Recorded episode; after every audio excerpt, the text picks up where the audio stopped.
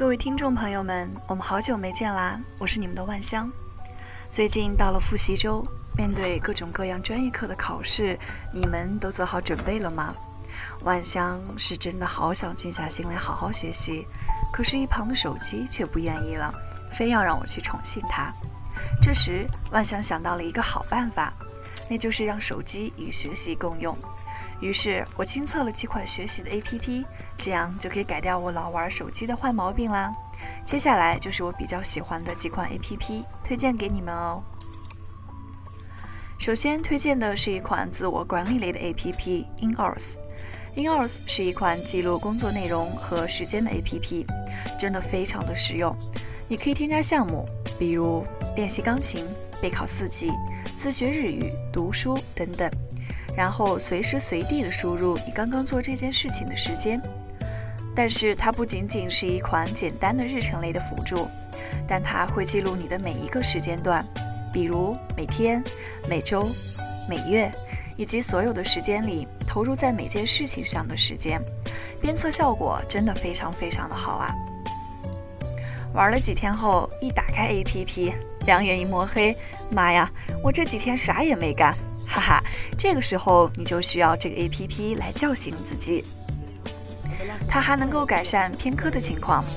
通过统计的饼图，你可以直观的看到自己投入时间在不同的项目上的比例。如果太偏重其中的某一个，那就要好好的改善一下自己的计划喽。在语言学习类，万香首推的就是百词斩和扇贝。这两款都是大名鼎鼎、专攻与背英语单词的软件，对于学生党来说应该都不陌生吧？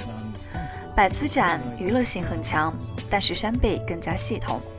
百词斩呢，最大的特色就是会给单词配上比较搞笑的图片，这种联想记忆法会在短时间内让你记住大量超乎你想象的单词量，非常适合考前临时抱抱佛脚的我们哦。扇贝的系统性更好，虽然不是那么有趣，但个人觉得更能稳扎稳打。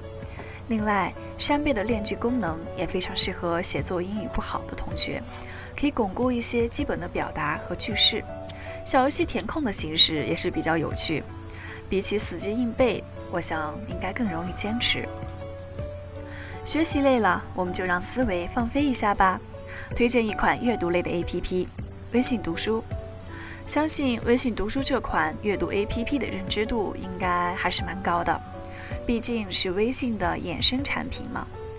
虽然目前嗯可能还有很多改善的空间，但是优点也是颇多的。